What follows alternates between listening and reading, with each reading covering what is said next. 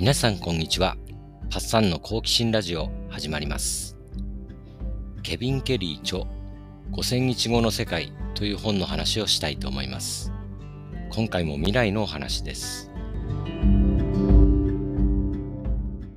まず、ケビン・ケリー氏がどんな人物か紹介しましょう。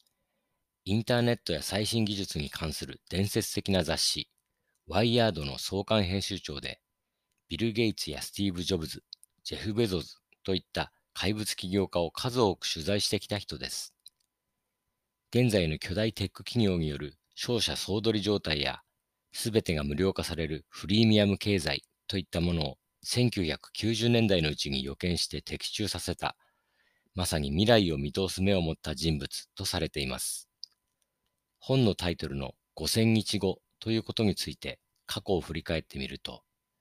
インターネットが登場して5000日後にソーシャルメディアというプラットフォームが生まれたんですね。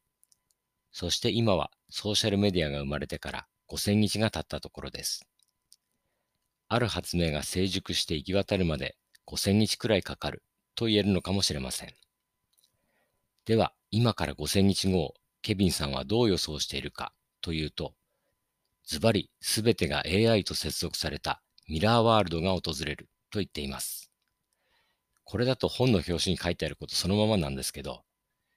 要するに、スマートグラスなどのウェアラブル端末をつけて、現実世界の上に文字や映像を重ね合わせる、そんな世界が訪れるということなんです。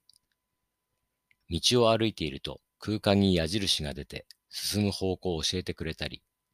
何かのキャラクターが出てきて道案内をしてくれるとか、あるいはその場所にかつて何があったかスワイプすると昔の画像を見られるという感じです。複雑な機械を扱ったり直したりするときにも矢印が出て、どこにドライバーを当てるかを音声も使って教えてくれる。そんなのもありそうです。これらは AR、拡張現実と呼ばれています。VR、バーチャルリアリティの場合は、ゴーグルをつけて仮想世界に没入するので閉じられていますが、AR は現実の世界に情報のレイヤーをかぶせるということなんですね。思い浮かぶのはポケモン GO です。あれが応用されて普及されるというんです。これによって100万人単位の人が同時にデジタルなもう一つの世界を共有して進化した自動通訳によって共同作業することができるようになります。瞬時に正確な情報をシェアできるので上司に頼る必要もなくなります。働き方はリモートであったり、フリーであったり、パートであったり、いろいろな形態で参加できるようになります。現在世界を牛耳る GAFA が次に来るべき AR の世界でも指導的地位を保とうとしのぎを削っていますが、ケビンさんの予想では、勝者は全く無名のソーシャルメディアの外にいる小さなスタートアップ会社だろうということです。25年以内に巨大テック企業は代替わりして新たな巨大プラットフォームが現れると言っています。歴史を振り返れば大きくなった会社はそれまでの成功にとらわれてしまい、新たなイノベーションを起こせなくなるからなんだそうです。さて、確かに来そうな AR の他にどんなものを予測しているかにも触れていきましょう。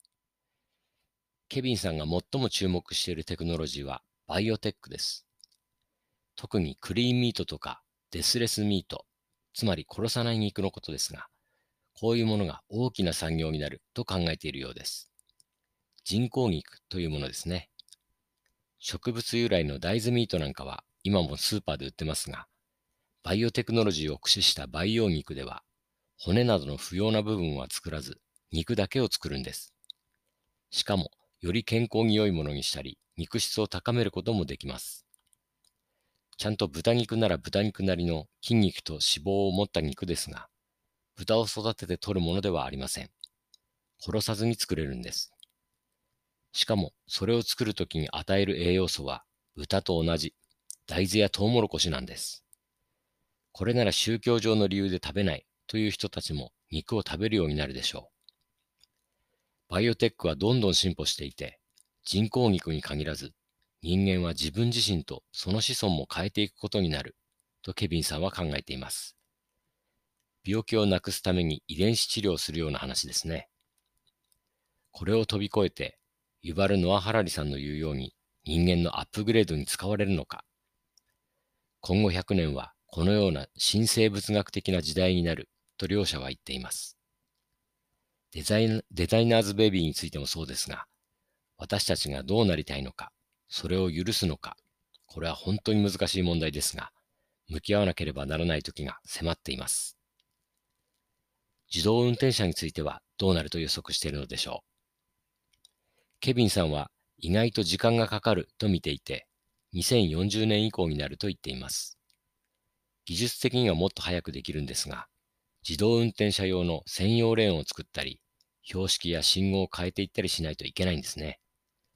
そういうインフラを整備するのに25年くらいはかかるんだそうです。安全性についても99%安全ではまだダメで、99.999%くらいまで持っていかないとみんな安心しませんよね。ですから、当面は自動運転ではあるけれど、ドライバーも乗っていて、必要な時だけ操縦するという感じになりそうです。農業も AI とロボットによって大きく変わりそうです。すべての農作物が AI で管理されて適正に栽培される精密農業が大規模に行われるようになります。種まきや収穫はロボット、肥料や資源の量も効率的に削減されて、農作物は低コストで作れるようになるでしょう。こうした農作地が大都市の周りに作られる一方で、地方の過疎化はますます進むだろうとケビンさんは予測します。私たちは人間以外の知能、AI の時代の最初の段階にいて、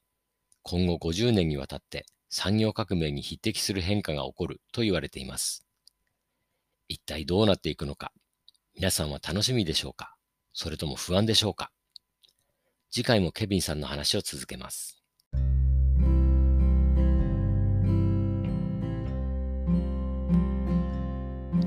アメリカでは AR を通じて人種差別を軽減する取り組みも行われています。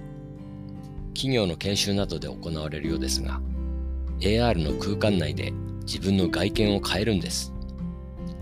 例えば白人が黒人になったり、黒人が黄色人種になったりという具合です。すると理屈じゃなくお互いの見方を体験することができます。これはかなり効果ありそうですね。それでは皆さん、今日も良い一日をお過ごしください。バイバイ。